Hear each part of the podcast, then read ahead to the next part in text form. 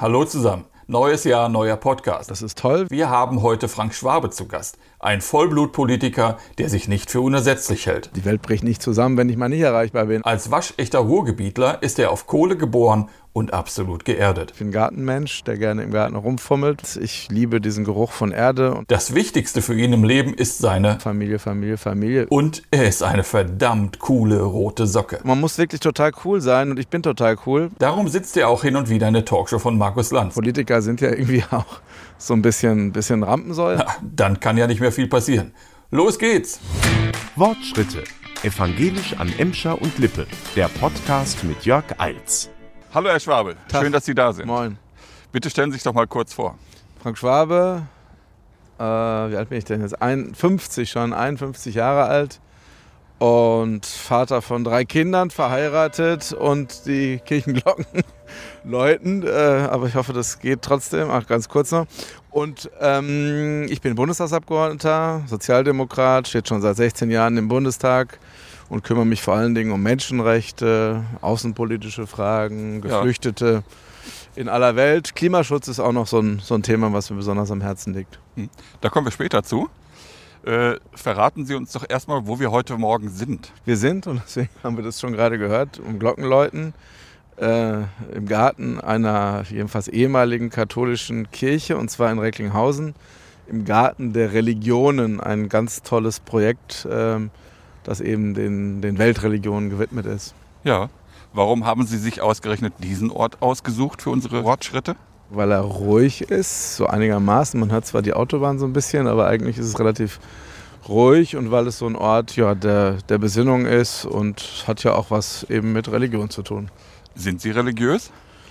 Ich weiß gar nicht, ob ich religiös bin. Welche Konfession? Protestant. Also ich gehe auch regelmäßig, also soweit es Corona zulässt, in den Kindergottesdienst in der Gemeinde, Paulusgemeinde in Castrop-Rauxel ist es. Ja. Welche Rolle spielt der Glauben in Ihrem Leben? Spielt eine Rolle, aber ich bin eben, würde mich als jemand bezeichnen, der immer, immer suchend ist, der immer überlegt, ähm, was kann es geben, was kann es nicht geben. Und gerade jetzt in der zurückliegenden Weihnachtszeit ist ja so ein Moment, wo man ja nochmal über die ganzen Geschichten nachdenkt. Ich war mal in, in Israel und in Jerusalem und dann sieht man ja die historischen Orte. Man überlegt immer sozusagen, was davon kann irgendwie sein, was ist Glaube, was ist, ist Wahrheit und so dazwischen bewegt es sich. Also es ist, hat eine Bedeutung für mich, aber ich weiß gar nicht, ob ich, ob ich religiös, das finde ich ein bisschen too much in der Beschreibung. Okay. Sie haben gerade gesagt, Sie sind evangelisch. Aha. Erinnern Sie sich noch an Ihren Konfirmationsspruch? Ganz schwere Frage. Ganz schwere Frage und ehrlich gesagt nicht. Ich hatte ihn mal drauf, ähm, aber ich habe die Tage noch drüber geredet. Äh, ich hatte damals Pfarrer Schneider als äh, mein, mein, mein Pfarrer. Das war ein, ein ganz strenger und ich war immer relativ gut im Konfirmationsunterricht. Gar nicht mal, weil ich besonders viel gelernt habe, sondern irgendwie war ich das einigermaßen drauf und ich wurde immer gelobt. Das zumindest hatte ich noch in Erinnerung. Ich fand es aber gar nicht so gut, dass andere dann eher ein bisschen strenger behandelt wurden und ähm, er hat uns ja immer in dem Glauben gelassen, dass man am Ende auch in eine Lage kommen kann, dass man nicht konfirmiert wird. War natürlich am Ende nicht so. Nee, aber ähm, ich werde ähm, werd ihn mir nochmal raussuchen nachher. Ja. Geboren sind Sie in Waltrop, Ja. aufgewachsen in Castrop-Rauxel. Ja. Sie sind also ein waschechter Ruhrgebietler. Wie sehr hat Sie das Ruhrgebiet geprägt?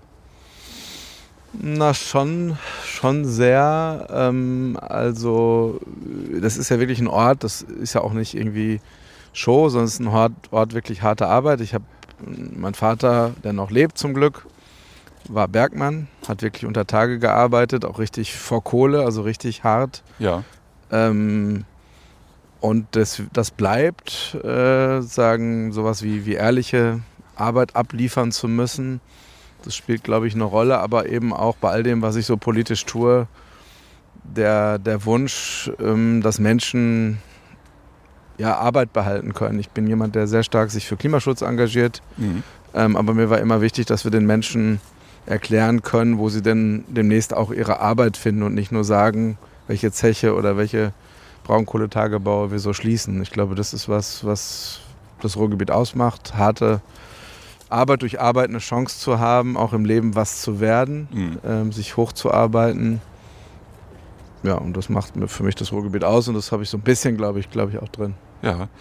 Äh, wie oft sind Sie heute noch zu Hause? Sie pendeln ja immer zwischen Berlin und Kastrop äh, hin und her, oder? Das ist eine gute Frage, muss ich selber mal überlegen. Ähm, also ich bin öfter zu Hause, als glaube ich manche Leute glauben. Aha. Ähm, ja, weil einfach der Bundestag äh, im Gegensatz zum Beispiel zum Europaparlament, da ist man noch viel häufiger weg, gibt die Gelegenheit, äh, doch häufiger zu Hause zu sein. Also ungefähr über den Monat verteilt ist man zwei Wochen in Berlin ähm, und dann halt zwei Wochen zu Hause, wobei die Wochenenden man in der Regel auch zu Hause ist. Also es sind vielleicht so zehn bis zwölf Übernachtungen in Berlin. Es kann mal in einem Monat mehr sein, in einem anderen kann es aber auch mal weniger sein. Ich bin mhm. aber noch sehr viel international unterwegs. Also das kommt bei mir immer noch oben drauf, dass ich oft in Straßburg beim Europarat bin oder eben irgendwo in der Weltgeschichte ja. unterwegs. Wie sehr geht Ihnen das Pendeln zwischen Kastrop und Berlin mittlerweile auf den Senkel? Äh, gar nicht. Gar nicht, weil das ist, äh, ist ja spannend. Es gibt ja Menschen, die ihr Leben lang irgendwie nicht in Berlin waren. Ich überlege, wann ich zum ersten Mal in meinem Leben äh, nach Berlin gefahren bin. Ich glaube, das war auch schon, da war auch schon ein paar Jahre, weiß ich, ob ich, ich glaube 20 oder irgendwie sowas. Äh, und für mich ist das aber irgendwie gar nichts mehr. Ich habe da auch eine Wohnung, eine kleine in Berlin. Ja. Und ich genieße ehrlich gesagt die Fahrt, weil das mal eine Fahrt ist, wo man mal irgendwie ein bisschen zur Ruhe kommt, da im Zug ist. Und ich mache zwar auch die ganze Zeit da was, äh, ähm, aber irgendwie ist es trotzdem so ein Moment, wo man doch mal irgendwie, also ich, die, die Fahrt im Zug von Dortmund Hauptbahnhof bis Berlin Hauptbahnhof dauert immer so dreieinhalb Stunden. Und ich bin immer enttäuscht, dass schon vorbei ist. Ich könnte mir auch vorstellen, dass man fünf oder sechs Stunden ja. geht ganz ist, gut. Ist Berlin denn für Sie nur so eine Zwischenstation oder sind Sie auch ein Stück weit dort angekommen? Würden Sie sagen, das ist auch ein, mittlerweile ein Stück weit zu Hause, sind ja schon ein paar Jahre im Bundestag? Genau, nein, ich würde schon sagen, also das ist ja auch ganz spannend. Ich genieße es ja auf der einen Seite im, im Ruhrpott äh, zu leben, mit all dem, was ja auch Großstädte bieten. Wir haben ja hier alles irgendwie, was man Kinos und Einkaufen und Theater und was weiß ich was.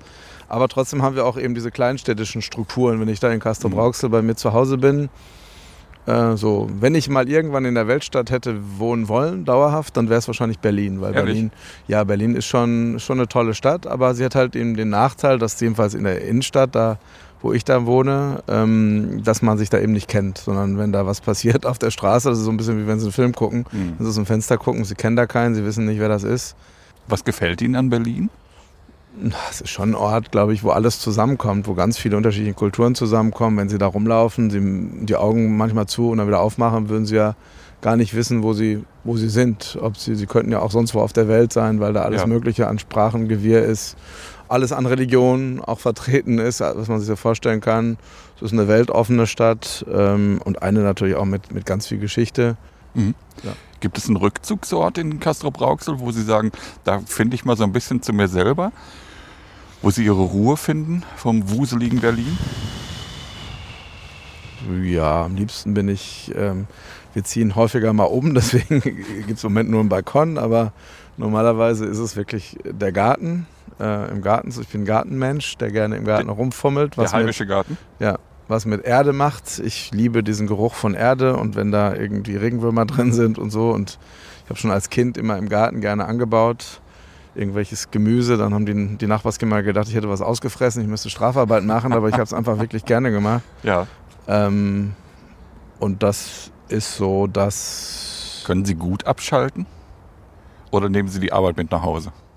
Mm, ja, ich, also das Problem ist natürlich bei dem, was ich mache und gerade durch das, was sowas wie wir auch gerade machen, sowas gab es ja vor, weiß ich nicht, 50 Jahren, da haben wir keine Podcasts gemacht und irgendwelche Instagram-Stories und äh, WhatsApp und was weiß ich, dadurch sind sie nie komplett weg.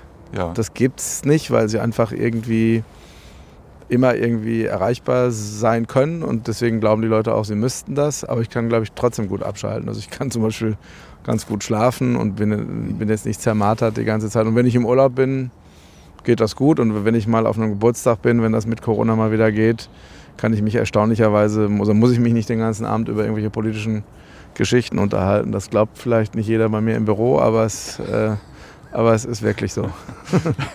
Schalten Sie das Handy zwischendurch mal aus? Nee, Das ist immer an? Das Handy ist äh, immer an, aber ich muss jetzt nicht immer drauf gucken. Also wenn ich im Urlaub bin, kann das schon auch sein, dass ich den ganzen Tag dann mal nicht drauf gucke. Aber es ist schwierig. Es ist aber eine ständige Debatte bei uns zu Hause, weil meine Frau auch ganz viel mit ihrem Ding da immer macht. Und ähm, ich finde aber, es ist bei mir halt, ähm, halt ein Stück weit eben beruflich bedingt. Nicht? Das ist Ja. halt einfach, ähm, sie müssen halt, es kann ja auch, also die Welt bricht nicht zusammen, wenn ich mal nicht erreichbar bin, aber trotzdem haben sie den Eindruck, es kann ja irgendwie was passieren, was sie dann auch schnell kommentieren müssten. Ich Mhm. habe relativ viele Medienkontakte mittlerweile, ähm, wo irgendwie äh, Journalisten mich fragen nach irgendeinem Statement und dann wissen sie, wenn sie das irgendwie abgeben wollen, sie müssen es ja nicht abgeben, aber wenn sie da irgendwo wahrgenommen werden wollen, dann haben sie vielleicht irgendwie eine Stunde Zeit darauf zu reagieren. Ja. Und dann ist es dann halt vorbei. Und, ähm, aber trotzdem, ich kann auch äh, irgendwie, ich bin gerne am Meer. Mhm. Wir sind oft vor allem an der Nordsee, Ja. an allen möglichen Orten da. Und ähm, wenn ich da am Meer bin und so, dann bin ich schon auch woanders und dann ist es auch okay. Wie gut gelingt es Ihnen, Freundschaften zu pflegen? Das ist in der Tat ein Problem, das ist äh, schwierig. Viele Freunde sind welche, die selber Politikerinnen und Politiker sind, die dann aber wiederum auch wenig Zeit haben. Ja. Ähm, das finde ich ist ein Problem, ja. Ähm, ich habe halt habe halt die Familie. Also dadurch, ähm, das war vor zehn Jahren alles nochmal anders, ähm, bevor wir geheiratet haben und eben die Kinder, die Kinder da waren. Da gab es dann, ähm, da gab es dann Politik und nochmal ab und zu was, wo ich dann irgendwie auch rausgegangen bin, mich mit Freunden getroffen habe. Jetzt ist sozusagen ganz viel Familie, Familie, Familie. Jede Minute, die ich irgendwie Zeit habe, versuche ich halt mit der Familie zu verbringen. Ist ja auch toll sozusagen, aber führt dazu, dass man ähm, in der Tat Freundschaften nicht ausreichend pflegt. Und ich denke schon an den Tag, an dem ich irgendwann nicht mehr, äh, weil im Moment vermisse ich es ja nicht, weil ich ja Mhm. ständig unterwegs bin und sie haben ja vermeintlich ganz viele Freunde, die Ja. sie aber natürlich nur haben, weil sie in einer bestimmten Funktion sind. Das ist auch okay so, das ist halt Demokratie. Ne? Das Ja. ist halt sozusagen, da ist irgendwann vorbei. Dann ist die Aufmerksamkeit, wenn sobald sie nicht mehr im Amt sind, nimmt die schlagartig ab. Ähm, und dann wird man es vielleicht bedauern und sagen, äh, hätte ich mal manche Freundschaften besser gepflegt. Und ähm, es gibt auch oft irgendwie Menschen, die ich von früher kenne, auch Leute, die sozusagen schon alt sind und die vielleicht 80 oder 90 werden und wo ich denke, Mensch, die werden auch nicht mehr ewig leben, da müsstest du eigentlich mehr dich drum kümmern, aber es funktioniert halt nur sehr, sehr bedingt. Das Mhm. ist schon schade, ja. ja. Ich würde zum Abschluss dieses Blockes. Wir sind jetzt gar nicht viel gegangen. Nee, überhaupt nicht. Wir, sind, wir machen heute eher eine Stehrunde, aber Ja. ist egal. Wir machen das Ich jetzt will ja einfach immer, aber sie wollen. Ich, so. Ach, ich bin schuld. ja, Natürlich, wer sonst? Na, wir, wir können ja weiterlaufen dabei. Hier, äh, kommen Sie mal. Okay, dann gehen wir jetzt mal. Ja, ich könnte Ihnen ein bisschen was erzählen, aber es sieht ja keiner. In dem Blog, äh, im, Nee, im man Podcast wirklich hat, hat man es ja nur. Also, Ähm, lassen aber es ist schön noch- hier, ne? Ist schön. Ja, finde ich auch. Ja. Äh, lassen Sie uns äh, zum Abschluss, wie gesagt, dieses Blockes eine kleine Schnellfragerunde machen. Ja. Ich gebe Ihnen immer zwei äh, Antwortvorschläge vor. Sie müssen sich entscheiden. Ja. Das lieben Politiker, oder? ja, machen, halten sich vor Dingen nicht dran. Also insofern, mal sehen. Ja, ja, wir werden mal sehen. Berlin oder Castor Brauxel? Castor Brauxel, Staubsaugen oder putzen? putzen. Kommen Sie wirklich noch dazu, wirklich Hausarbeit zu machen? Ja. Also ich finde es auch, äh, ich muss es übrigens, also sagen wir mal so, wenn Sie sich die Wohnung in Berlin angucken, wenn wir sagen, könnte mal wieder geputzt werden. Ähm, ich bin ja nicht oft da, aber natürlich über 16 Jahre ähm, sammelt sich das an oder andere. So, Sie müssen ab und zu ja putzen, sonst kommen Sie ja nicht durch. Und putzen ist ja sowas wie aufräumen. Es ist manchmal einfach, es tut der Seele manchmal Ja. gut. Ne? Können Sie kochen? Ähm, nicht wirklich, das bedauere ich aber. Das ist to was Tolles, aber das ist wirklich was. Ich versuche es jetzt ab und zu mal mit meiner Frau irgendwie so ein bisschen, aber man kann das nicht richtig kochen. Ich könnte mir was zu essen zubereiten, Ja. aber eine Kochkunst ist das nicht. Okay. Äh, Radfahren oder Rudern? Äh, Radfahren, ich würde aber gerne mehr Kanu äh, fahren. Ja. Hat Herr Scholz Sie schon mal zum Rudern eingeladen? Rudert der Scholz? Oh, Ich wusste es nicht. das wissen Sie nicht? Nein, Okay. das ist eine Wissen Wissenslücke. Sollen wir das rausschneiden oder lassen wir Nein, es drin? alles gut, habe ich was gelernt. Äh, Natürlich, der ist ja früher mal auf der Alster. Äh, ich kenn's, nee, keine so Ahnung. Ich weiß, ja, ja, klar. ja, so cool. Fragen Sie doch mal, ob er Sie mitnimmt. So eine kleine Bootstour. Ich weiß nicht, ob wir genau, aber äh, wir könnten es wir könnten's in Zedenick machen. Das ist die Partnerstadt äh, von Castrop Rauxel in Brandenburg und die haben die Havel da, das ist total toll. Er wohnt ja auch in Brandenburg, ne? Das stimmt, wir könnten dann genau von Potsdam, aber mit dem Ruderboot kommt man wahrscheinlich gar nicht durch jede, mit dem Kanu wird es einfacher gehen. Aber ich weiß, für die, für die Ruderer sind Kanuten ja irgendwie ist ja kein richtiges. Wahrscheinlich. Wohnmobil oder Ferienhaus? Also ich lieber Ferienhaus, aber wir diskutieren gerade drüber, ob wir nicht in der Tat mal was mit einem Wohnmobil machen, weil das für die Kinder, glaube ich, eine total coole Geschichte ist. Ja. Sie hatten es ja gerade schon gesagt, äh, Meer oder See ist für Sie so das äh, bevorzugte Reiseziel. Was wäre denn die Frage? Meer oder Badehose Berge? oder Wanderschuhe? Ja, das würde ich, könnte, ich, könnte ich gar nicht so genau beantworten. Es ist eher das Meer, weil das relaxter ist, so mit den Kindern. Ähm, und ich finde die Nordsee toll, aber kann man das andere auch vorstellen. Aber gut, wenn ich mich entscheiden müsste, eher Meer. Ja. Kabarett oder Comedy? Äh, Kabarett. Gibt es jemanden, den Sie besonders mögen? Muss ich ja aufpassen, was ist denn? Ich müsste ja bei uns, bei uns äh, aus Waltrop kommt der Herr Streter. Ah, okay. Ähm, wenn man jetzt bestimmte Leute hier nicht erwähnt, dann nein, wen, wen hätte ich denn? Also, pff, was, nee, es gibt gar keinen. Wahrscheinlich hätte ich früher mal Dieter Nur gesagt, aber das ist irgendwie ja ein bisschen schwieriger mittlerweile mit dem. Aber ähm, Würden Sie sich freuen, wenn Sie mal wie Karl Lauterbach äh, zur Comedy-Figur werden? Er wird ja mittlerweile parodiert auf allen Kanälen. Oh, da grinst er. ich weiß es nicht. Politiker sind ja irgendwie auch so ein bisschen, bisschen Rampensäule. Man will ja auch irgendwie wahrgenommen werden. Aber man Das- hat es doch geschafft, wenn man parodiert aber wird, oder? Man, wahrscheinlich hat man es geschafft, aber natürlich gehört dazu erstmal eine bestimmte Bekanntheit. Ähm, weiß ich nicht, ob das, äh, wenn es so käme, würde ich es ja wahrscheinlich mitnehmen. Aber ich sehe natürlich auch die, die, die Risiken, die damit verbunden sind. Lauterbach ist natürlich so bekannt. Er kann nichts mehr machen, letztens in seinem Zug fotografiert worden und so, weil er in der Nase gepult, keine Ahnung, irgendwie sowas. Also das ist, ähm, Ja, das Risiko haben Sie doch sowieso. man muss sich auch eignen zur Comedy. Der Karl, der Karl ist natürlich, ich kenne ihn ja einigermaßen, ist ja natürlich auch eine Type, der ist hochintelligent, aber auch irgendwie skurril. Und deswegen passt er natürlich. Ich glaube, da bin ich viel zu langweilig für sowas.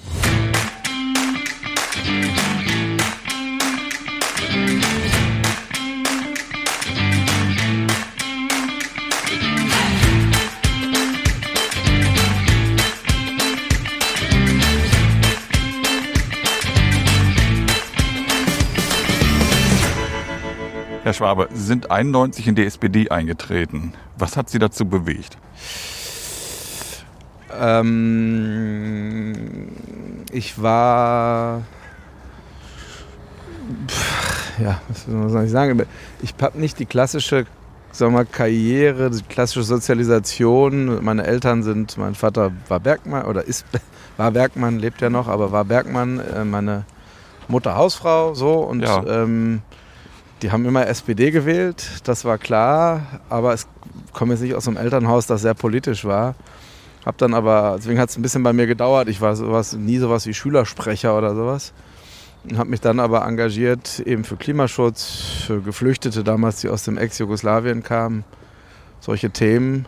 Und ähm, dann kann man natürlich in Bürgerinitiativen eintreten, habe ich auch gemacht, habe mich um Geflüchtete gekümmert, äh, habe die Initiative Klimabündnis in Castrop Rauxel damals mitgegründet. Habe dann aber überlegt, reicht das oder willst du eigentlich am Ende das, was, du, was dir wichtig ist, politisch dann auch durchsetzen? Ja. Beides ist wichtig, aber ich habe mich dann halt immer mehr umorientiert, bin immer noch Mitglied beim BUND und beim Naturschutzbund, also bei Umweltorganisationen, aber habe dann gesagt, nee, ich will am Ende auch derjenige sein, der dann erstmal auf kleiner Ebene, auf kommunaler Ebene die Dinge auch durchsetzt. Auch mit dem Risiko, dass man dabei Kompromisse ja machen muss. Ja. Ähm, so, und das war dann mein Weg und das hat sich dann so weiterentwickelt. Mein Opa war in der SPD, das muss man sagen. Deswegen hatte ich zumindest einen Ansprechpartner, wo ich wusste, wo ich irgendwie sagen kann, da soll mal einer vorbeikommen. Und da weiß ich noch, wie jemand vorbeikam und mich dann damals äh, auf dem Sofa meiner Eltern sitzend in die SPD aufgenommen hat. Warum nicht bei den Grünen? Das ist eine gute Frage. Ähm, ich, ehrlich gesagt, ich bin mir gar nicht mehr sicher heute, ob ich nicht bei meiner ersten Wahl, als ich wählen durfte, die Grünen gewählt habe. Zumindest habe ich damals darüber nachgedacht, ähm, weil ich das Thema Umweltschutz irgendwie ganz wichtig fand. Aber ich fand auch immer wichtig, und das ist, glaube ich, diese Pots-Mentalität, nicht nur zu wissen, was man will, sondern das am Ende auch umzusetzen, Ja. machen zu können. Und damals gab es eine heftige Auseinandersetzung bei den Grünen zwischen den Fundis und den Realos mit zum Teil skurrilen Auswüchsen. Und das war ich nicht. Ich wusste, was ich wollte. Umweltschutz, soziale Gerechtigkeit, weltweite Friedenspolitik war mir wichtig. Das kann man aber auch mit der SPD machen, wenn man auch sicherlich manchmal es schwerer hat, wenn man mit manchen Leuten kämpft oder gekämpft hat, die einem gesagt haben, das war aber doch schon irgendwie 50 Jahre so, jetzt kommst du so und willst das ganz anders machen. Und das Mhm. wäre wahrscheinlich bei den Grünen einfacher gewesen. Aber am Ende hat mich mehr dieses, wir setzen auch um, gereizt und deswegen Ja. SPD. Sind Sie eher ein Praktiker? Beides. Ich glaube, man braucht beides. Man braucht, glaube ich, irgendwie eine Idee, wo man hin will, eine Ja. Theorie, was man machen will, aber die Praxis gehört immer dazu. Wenn man nur eine Theorie hat und irgendwie nie den Anspruch hat, das umzusetzen, das ist ja manchmal meine Kritik auf Bundesebene an der Linkspartei zum Beispiel. Da können ganz viele einem erzählen, was alles so ganz wichtig ist auf der ganzen Welt. Aber am Ende ähm, ja, wollen sie es aber nicht umsetzen, weil es dann auch schwierig ist. Da muss man sich auch ein bisschen die Finger mal schmutzig machen. Ähm, also beides, aber Praxis, Praktika gehört mit dazu, ja. Ja. Gibt es eigentlich noch den klassischen Sozialdemokraten aus dem Arbeitermilieu im Bundestag? Ja, die gibt es auch. Es gibt äh, jemand, der wirklich äh, im Automobilwerk am Fließband stand. Ähm, es gibt eine Altenpflegerin, die Claudia Moll. Die machen damit auch immer ein bisschen Werbung, deswegen kann man darüber auch reden, dass sie es noch sind. Aber es gibt ja heute auch nicht mehr sehr häufig diese klassische Biografie. Also ich, wie gesagt, komme ja aus einer Familie, wo alle Männer Bergleute waren. Hm. Nicht? Und ich, als ich dann aufgewachsen bin, war noch die Frage, soll ich das auch? Das war jedenfalls noch eine Frage. Ich wollte es nicht, aber es war noch ein Stück weit offen. Heute gibt es das ja alles nicht mehr. Ja. Heute machen die Leute alles Mögliche. Und die Frage ist, was ist sozusagen eigentlich der klassische Arbeiter? Ist derjenige, der für UPS, äh, weiß ich nicht was, Amazon-Pakete verteilt, ist das eigentlich der klassische Arbeiter? Ist er ja auch nicht mehr. Ja. Also insofern, ähm, aber es gibt eine große Bandbreite, gerade jetzt in der, im neuen Bundestag, gerade bei der SPD, äh, wo, glaube ich, schon wir die Gesellschaft sehr breit auch, auch abbilden können. Sie haben gerade Amazon genannt. Ist doch eigentlich eher ein rotes Tuch, oder? Für einen Sozialdemokraten. Ja, wir haben auch die Debatte immer in der Familie, auch jetzt wieder zur Weihnachtszeit gehabt. Wo bestellen wir denn eigentlich was? Natürlich ist es bei uns auch so. Ich finde es am besten, wenn man äh, support the locals, wenn man vor Ort in lokalen Unternehmen bestellt. Manchmal haben die zum Glück mittlerweile die Möglichkeit, dass man über sie was immerhin sich schicken lassen kann, damit sie davon wenigstens profitieren. Das versuche ich zu tun. Ähm, aber meine Frau ist eher jemand, die gerne was mit Amazon macht, weil natürlich, das muss man natürlich sagen, die, die Vielfalt da riesengroß ist. Nicht? Sie finden ja da irgendwie alles. Und während sie bei den anderen Sachen sich in verschiedenen Plattformen was zusammensuchen müssen. Hm. Aber das mache ich. Ich habe mich lange gewehrt, überhaupt bei Amazon irgendwie Kunde zu sein. Ähm, manchmal finden sie aber wirklich gar nichts woanders und müssen dann darauf zurückgreifen. Aber für mich immer nur die allerletzte Möglichkeit. Äh, Ich finde, dass wir durch Verbraucherverhalten eben auch vieles äh, verändern können. Und äh, ich versuche jedenfalls, soweit es geht, äh, mich daran zu orientieren. Ja. Muss man sich von Genossinnen und Genossinnen, die man nicht leiden kann, duzen lassen? Ja, Ehrlich? Ja, man muss auch alle duzen. Also auch die, die man nicht leiden kann, das ist die Höchststrafe, ähm, wenn man das nicht tut. Das ist so wie wahrscheinlich, wenn die Motorradfahrer sich auf der Straße treffen, die Ja. müssen auch die Hand heben, auch wenn sie vielleicht, keine Ahnung, also nein, das, das ist einfach, das gehört, das, ich fand das am Anfang total strange, als ich in die Partei eingetreten bin. Ja. Und auch komisch, dass ich ältere Leute, die ich erkannte, plötzlich duzen sollte. Es gibt manchmal Ortsvereine, in die kommt man, die haben so eine etwas andere Tradition. Die sind irgendwie ein bisschen anders äh, sozialisiert, weil sie eher über die Gewerkschaftsarbeit und so kommen. Die sitzen sich. Das finde ich dann heute aber eher komisch und das Ja. finde ich eher, eher irritierend. Das gehört Ja. dazu und das ist einfach eine Form, es wäre respektlos und auch jemand, den ich nicht mag, dem gegenüber will ich ja nicht respektlos auftreten. Sie duzen also auch Herrn Sarrazin. Der ist nicht mehr in der SPD. Seit wann ist er denn rausgeschmissen worden? Der ist rausgeschmissen. Ich dachte, der Antrag läuft. Nein, der ist formal, äh, der ist jetzt final rausgeschmissen worden, ehrlich gesagt. Aber die Frage wäre ja, was hätte ich getan, wenn? Ich hätte mich wahrscheinlich drum rumgedrückt. Ich wäre gar nicht in die, in die Ver Verlegenheit gekommen. Ähm, aber Sarrazin fand ich schon schwer erträglich. Ich weiß, dass viele sogar meine Wählerinnen und Wähler den gar nicht so schlecht fanden und irgendwer hat ja seine Bücher auch alle gekauft. Aber ich fand Ja. alleine, alleine diesen, diesen Anspruch, man kann ja über manches diskutieren, aber so aufzutreten, wie er aufgetreten ist und am Ende finde ich, ja die Sozialdemokratie auszunutzen. Der ist ja alles geworden durch die Sozialdemokratie, Mhm. was er geworden ist. Ja. Und dann am Ende, das hätte ja keinen Menschen interessiert, wenn der irgendwelche kruden Bücher geschrieben hat. Das war ja nicht, nicht mal besonders was Intelligentes. Ja. Er hat irgendwelche kruden Sachen aufgeschrieben und die waren nur deshalb interessant, weil er Sozialdemokrat war. Hätte, wäre, wäre er in der AfD gewesen und hätte das alles aufgeschrieben, hätte man gesagt, naja komm, hätten ein paar Leute gekauft und fertig. Ähm, Genau. Und Wie finden Sie das, äh, dass im neuen Bundestag viele neue junge Leute eingezogen sind? das ist toll. Wir hatten wahrhaftig die erste Fraktionssitzung und dann haben die sich vorgestellt bei uns in der Fraktion. Wie viele Ähm, sind es bei Ihnen? Wir haben fast 46, glaube ich, also fast 50 Leute, die unter 35 sind. Toll. Und davon ganz viele mit Zuwanderungsgeschichte und in einer Art und Weise. Also vielleicht hat man da zum ersten Mal so richtig gemerkt, in welchem Land wir eigentlich leben, dass das ein ganz anderes Land ist. Und zwar kein schlechteres Land, weil das sind alles tolle Leute, anständige Leute, äh, die irgendwie in dieser Gesellschaft leben wollen, ähm, teilhaben wollen und es jetzt wahrhaftig geschafft haben, mit diesen Biografien, die sie haben, bis in den Bundestag zu kommen und das ja, deutsche Volk sozusagen am Ende ähm, zu vertreten. Ähm, das ist wirklich historisch und vielleicht können wir das heute noch gar nicht richtig einschätzen, was das vielleicht auch mit dem, mit dem Land macht, dass das Land jetzt so repräsentiert ist, wie es, wie es das jetzt ist. Ja. Äh, Sie sind äh, seit 2005 im Bundestag. 16 Jahre hatten Sie ja gerade gesagt. In welcher Reihe sitzen Sie? Es gibt ja, ich meine, es gibt Reihen, aber es gibt ja keine feste Zuordnung. Nur dann, wenn ganz wichtige Ereignisse sind, Sitzen Sie weiter vorne oder weiter hinten? das ist situativ. Ähm, Ich habe letztens mal irgendwo, als ich gefragt wurde, in welcher Reihe sitzen Sie, gesagt, so in der zweiten. Ich bin nicht, weil es gab ja die Debatte, werde ich jetzt Minister oder keine Ahnung was. Nein, ich werde kein Minister, weil das ganz andere werden. Ähm, Das sind nochmal andere Biografien auch, Leute, die wirklich auch führende Funktionen, Parteivorsitz, äh, Fraktionsvorsitz, äh, Generalsekretär, nicht mal die sind ja alle Minister geworden. Hm. Ähm, Könnten Sie Minister? Und dann, ja, schon. Das, Welch- das Zutrauen habe ich mittlerweile, dass ich denke, da bin ich lang genug dabei, dass ich das, dass ich das könnte, aber wie gesagt, muss nicht, weil das hat alles äh, Vor- und Nachteile. Ich, Welches Amt? ähm, Also welchen Ministerposten? ich beschäftige mich ja sehr lange ähm, mit, mit Umweltpolitik, mit Klimapolitik, also ähm, das Land umzubauen, das, was Herr Habeck jetzt zum Teil tun kann, ist schon spannend. Was mich wahrscheinlich noch mehr interessieren würde, wäre aber das Ganze nach außen auch zu vertreten, dafür zu sorgen, dass wir international äh, da gut aufgestellt sind.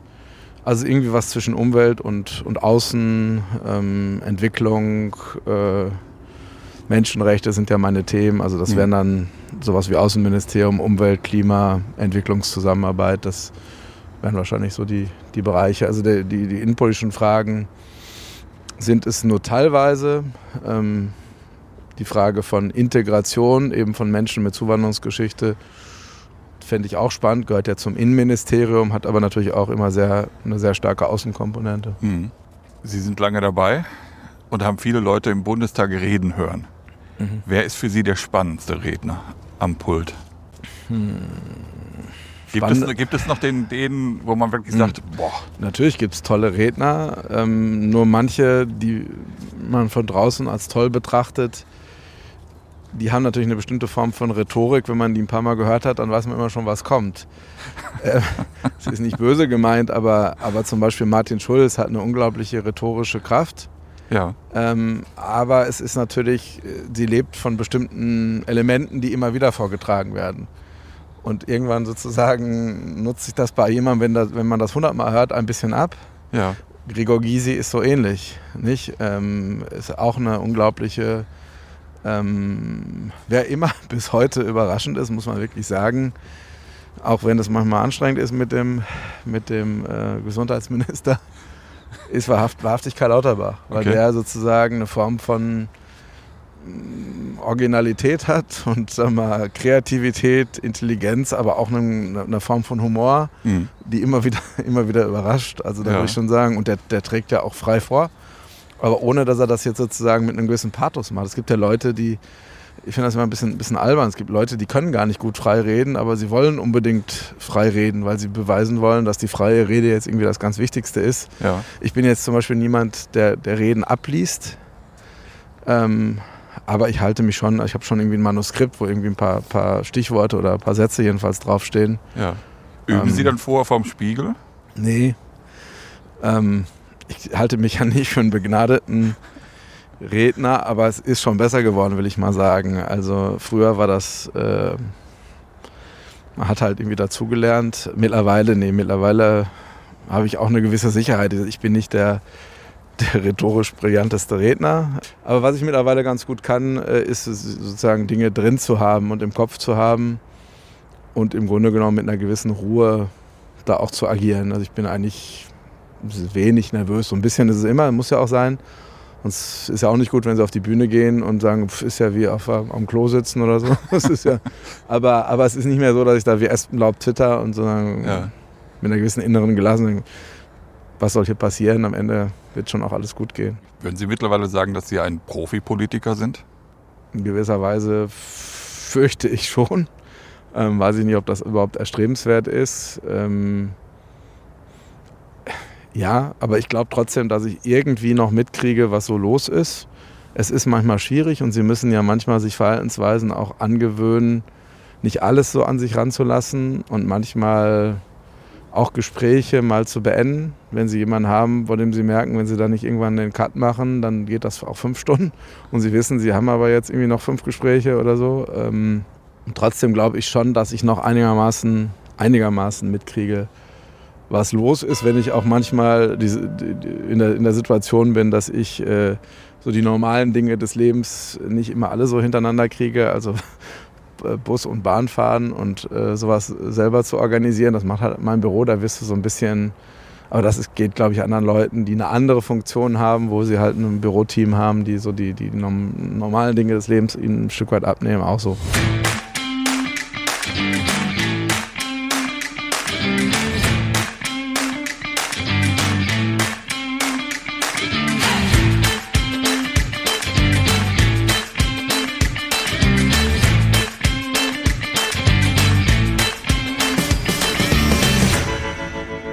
Sie haben es eingangs schon gesagt, Sie durften die Ampel mitverhandeln. Mhm. In welchem Arbeitskreis waren Sie?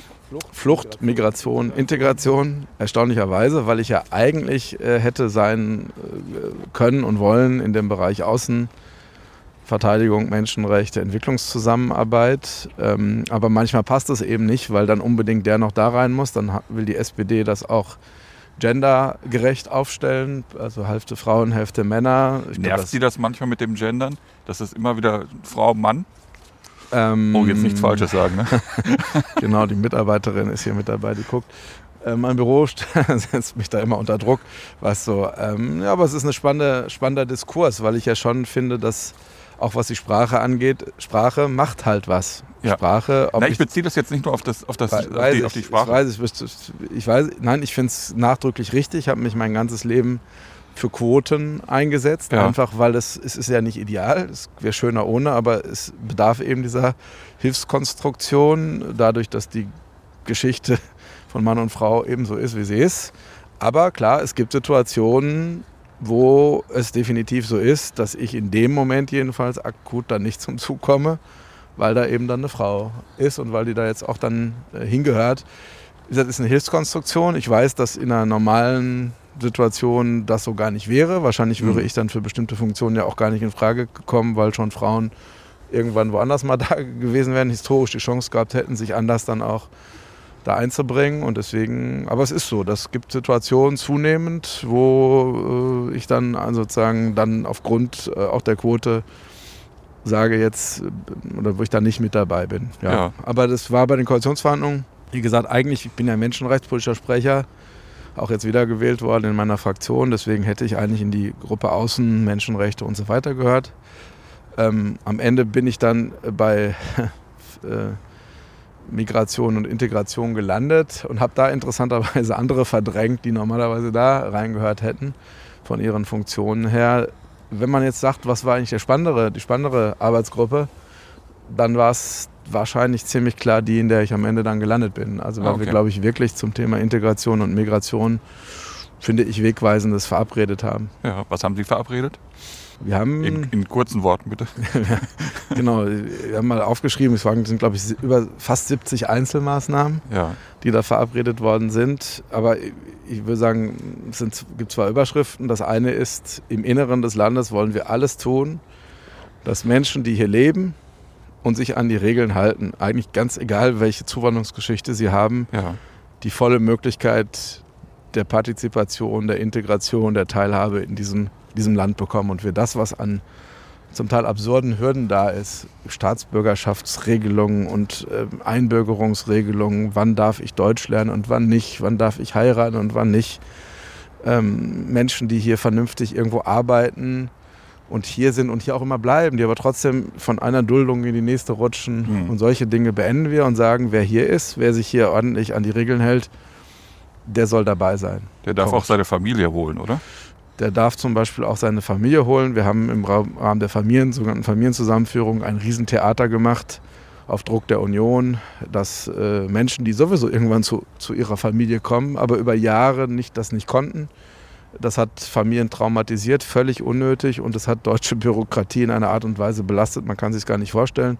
Wir reden jetzt noch gerade über 11.000 Personen, 11.000 Einzelpersonen, die jetzt äh, in einem schnelleren Verfahren zu ihren Liebsten kommen können. Und das war mir ein langes Anliegen und das Ja. können wir jetzt endlich mal. Das eine ist also, wer da ist und sich vernünftig benimmt, das gilt ja für die Deutschen auch sozusagen, der Mhm. hat alle Chancen mitzumachen. Und das andere ist für die, die noch nicht bei uns sind, da versuchen wir möglichst viel zu steuern, möglichst viel von sogenannter irregulärer Migration in reguläre Migration zu überführen. Was heißt das? Also, dass Menschen nicht einfach irgendwo an der Grenze sind oder sogar schon in Deutschland ähm, und dann irgendwann was mit denen machen muss, sondern dass man, dass sie in einem geordneteren Verfahren kommen. Ähm, das geht nicht in jedem Fall. Wenn sie politisches Asyl haben wollen, dann wird ja ein Land sie nicht mal einfach so immer ausreisen lassen und sagen, schön, dass du jetzt hier irgendwie. Aber wir wollen zum Beispiel ähm, alles tun, damit Menschen eben nicht übers Mittelmeer kommen, ihr Leben äh, verlieren, ähm, sondern dass sie möglicherweise aus dem Land, aus dem sie kommen, sich in einem geordneten Verfahren anmelden können und sagen können, wir haben hier was einzubringen, was ihr in Deutschland vielleicht braucht. Ja, Ähm, dann müssen sie sich in ein geordnetes Verfahren begeben und bekommen dann am Ende entweder das Recht, nach Deutschland zu kommen, um hier zu arbeiten, oder eben auch nicht. Und wenn sie dann trotzdem kämen, dann muss man allerdings auch sagen, hart sagen, dann können sie hier nicht bleiben. Dann brauchen wir schnellere Verfahren, dass die Leute erst gar nicht hier jahrelang sind, äh, sondern dass man dann sofort sagt, Leute, wenn ihr kein Recht habt, äh, dann müsst ihr auch wieder gehen. Und beides muss man aber gleichzeitig tun. Und die Hoffnung ist, wenn wir gleichzeitig beides tun, mit Herkunftsländern zu verabreden, dass wir Türen öffnen für reguläre Migration, ja, dass dann die Attraktivität, der Anreiz für irreguläre Migration eben viel, viel geringer wird. Es werden immer noch Menschen so kommen. Und das ist sozusagen die, sind die beiden Leitgedanken. Also mehr Integration, volle Integration für die, die da sind. Und der zweite Leitgedanke, möglichst viel irregulärer Migration minimieren und damit aber reguläre Migration, zum Beispiel in den Arbeitsmarkt, da wo wir auch Menschen brauchen, Hm. aber auch wo Menschen, die vielleicht studieren wollen, Ja. das zulassen. Was, was empfinden Sie, wenn Menschen von Wirtschaftsflüchtlingen sprechen? Naja, es ist der Versuch eben, äh, es ist zum Beispiel so ein Begriff, das ist zum Beispiel sowas, wo man Sprache missbraucht, weil natürlich, wer das tut, will, will den Eindruck vermitteln, da kommt irgendjemand aus niederen Motiven. Ja, ja, Ähm. aber Armut, Durst, Hunger sind doch äh, für mich äh, keine niederen Motive. Nee, aber das fängt ja schon an, ob man das Wirtschaftsmigration, ich würde das dann eben Arbeitsmigration, äh, Armutsmigra Armutsmigration nennen. Also Ja. Nein, das ist, es ist absolut legitim, dass Menschen, das ist ja immer gewesen in der Geschichte der Welt, dass Menschen sich auf den Weg gemacht haben äh, und gewandert sind. Ähm, übrigens hat das für die Gesellschaften, in die die Menschen eingewandert sind, in der Regel immer positive, äh, auf die lange Sicht immer sehr, sehr positive äh, äh, Folgerungen gehabt.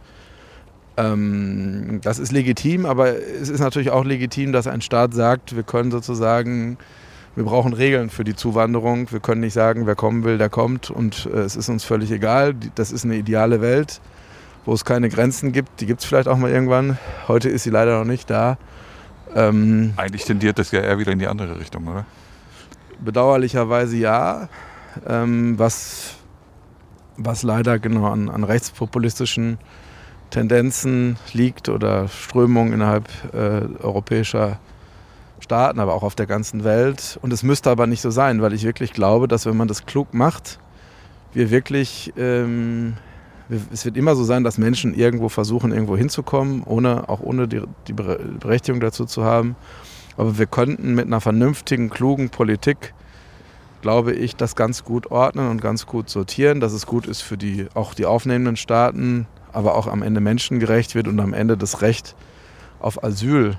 Das ist ja eine, eine, eine Erkenntnis des Zweiten Weltkriegs, der schlimmen Verbrechen des Nationalsozialismus gewesen, dass wir, dass wir dieses Recht auf Asyl erhalten, weil im Grunde genommen schaffen wir es wahrhaftig gerade ab, dadurch, mhm. dass wir permanent diese sogenannten Pushbacks überall durchführen, wo ja gar nicht mehr unterschieden wird, äh, ob jetzt einer Recht hat auf politisches Asyl oder nicht. Das, was gerade an der Grenze zwischen Belarus und Polen passiert, da wird ja nicht mehr unterschieden, dass, äh, ob derjenige, der dort sitzt, jetzt äh, ein Recht hat. Also selbst die, die keins haben, müssten eigentlich humanitär anders behandelt werden, als es gerade geschieht. Aber wir unterscheiden eben gar nicht mehr, sondern wir, wir pushen, Europa pusht zurück und das macht, machen alle auf der Welt. Da sind wir ja leider nicht die Einzigen, die Amerikaner machen es mhm. an der Grenze zu Mexiko. Also faktisch sind wir dabei, das, was eine Errungenschaft war, einer bitteren Erfahrung äh, des Nationalsozialismus gerade abzuschaffen. Das ist schon, schon bitter. Ja. Sie waren auch mal auf der Sea-Watch, wenn ich mich recht erinnere. Ja. ja. Was, was war das für ein Erlebnis? Es war in der Tat Anfang, Anfang Januar, wenn ich richtig in Erinnerung habe, 2018. Ähm, ich habe 19 aufgeschrieben. 19? Muss man nachgucken. Also ich jedenfalls war ich auf der Sea-Watch. Ich habe gegoogelt. Okay, ich war vor Malta, es gibt auch Bilder davon, ja. Äh, ich war vor, vor Malta auf der Sea-Watch 3, äh, weil das wieder eine Situation war, wo Malta das Boot hat nicht anlegen lassen und sie dann die Idee hatten, eben Politikerinnen und Politiker äh, dahin einzuladen, um natürlich Druck zu machen. Und das hat dann auch funktioniert. Es hat auch manchmal in anderer Art und Weise am Ende funktioniert. Ähm, ja, es ist natürlich ich war ja auch schon in vielen Flüchtlingslagern. Mhm. Was macht das mit Ihnen persönlich? Na, es ist schon wichtig, dass man einfach versteht, was da los ist. Man konfrontiert sich mit, ähm, mit Realitäten. Ich bin ja auch in vielen Ländern unterwegs, wo ich Menschen treffe und leider auch sehe, die gefoltert sind oder ähm, mir berichten lassen muss von, von schlimmsten familiären Schicksalen das berührt, ähm, macht einem nochmal wirklich klar, erzürnt einen auch oft, macht nochmal wirklich klar, was passiert. Man muss nur trotzdem versuchen, dann irgendwann auch wieder abzuschalten, weil sonst werden sie natürlich verrückt, wenn sie das alles so ganz nah an sich rankommen lassen. Aber es ist schon, ja, der Wahnsinn. Sie fahren dann wieder, sie fliegen dann wieder nach Hause und dann denken sie, Mensch, das ist, sie sind dann irgendwie in zwei, drei Stunden wieder irgendwo in Düsseldorf auf dem Flughafen oder in Frankfurt und in einer sehr anderen Welt, in geordneten Verhältnissen und mhm. denken manchmal, Mensch, wie, wie, einfach ist das und wer, wer, entscheidet das denn eigentlich? Der liebe Gott? Oder wer, wieso ist das eigentlich so? Dass ja. manche Menschen einfach die, die Bedingungen haben, nicht haben, ihre Existenz irgendwie halbwegs ordentlich organisieren zu können sondern wirklich in existenzbedrohenden Verhältnissen leben müssen und ein, wenige Flugstunden weiter weg ist irgendwie alles in Ordnung. Und Denken Sie, dass Sie in der jetzigen Koalition mit der FDP und den Grünen zusammen für eine bessere Lösung sorgen können? Das wird man am Ende sehen. Wir sind ja nicht alleine. Innerhalb der Europäischen Union sind es 27 Staaten, in der UN sind es irgendwie um die 200 Staaten bei den Vereinten Nationen. Und wenn ich mal so hingucke, gibt es leider nicht mehr viele Staaten, wo überhaupt ein solch vernünftiger Diskurs, überhaupt eine vernünftige Diskussion noch möglich ist. In Deutschland ist die in gewisser Weise noch möglich. Wir finden die wahrscheinlich innenpolitisch auch sehr vergiftet. Aber wenn ich mir die Lage in anderen Ländern angucke, ist es alles, alles viel schlimmer. Und ich kann mir schon vorstellen, dass aus Deutschland, wenn wir das schaffen, wirklich ein Stück weit das, was ich vorhin beschrieben habe, und das dann auch so gelingt, das zu ordnen, das könnte, glaube ich, ein gutes Beispiel sein für andere Länder in der Europäischen Union. Ähm, und dann Wäre- könnte ein bisschen mehr Rationalität wieder in diese Debatte Ja. kommen. Das ist meine Hoffnung.